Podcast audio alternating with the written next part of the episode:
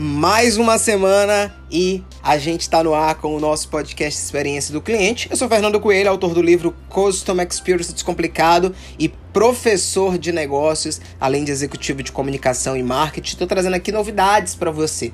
Você já ouviu falar em experiência sonora?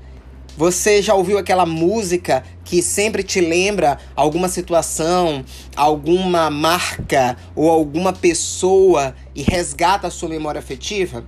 Quando a gente fala de experiência sonora é, que a gente proporciona para os nossos clientes, isso impacta na nossa percepção.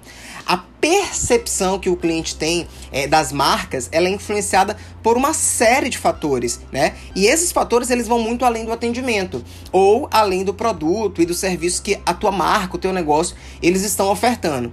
A, a tua percepção ela pode ser influenciada pelo impacto visual, é, aromático, pelo cheiro que tem na loja e inclusive pelo som.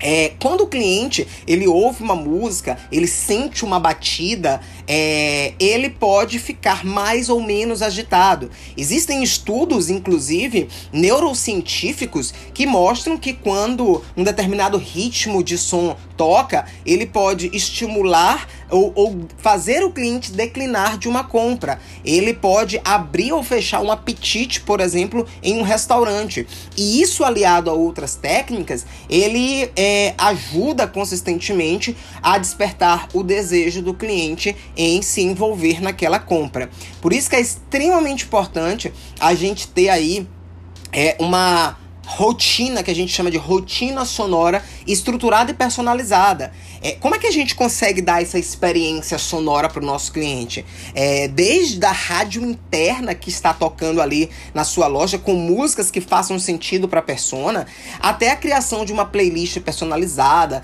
compa o compartilhamento dessa playlist com o seu público, é, a criação de uma assinatura sonora. É, para quem é de São Luís do Maranhão, tem uma marca muito legal que é a Potiguar, que eles criaram um logotom e você sempre quando ouve e pode ser, pode ser até ser assobio, você consegue ouvir e lembrar, né? Quando a música do Plantão da Globo toca ou a música do Fantástico toca, aquilo ali a gente chama de assinatura sonora. E aí é extremamente importante que você tenha um profissional de música, de consultoria musical envolvido ali em, em, em, em, parceria com um profissional de marketing e experiência do cliente. Investir em um projeto de sonorização vai diferenciar ainda mais a sua marca. Essa foi a nossa dica de hoje. Se gostou, compartilha com o seu amigo empreendedor e continua seguindo a gente aqui, que toda semana a gente tem novidade.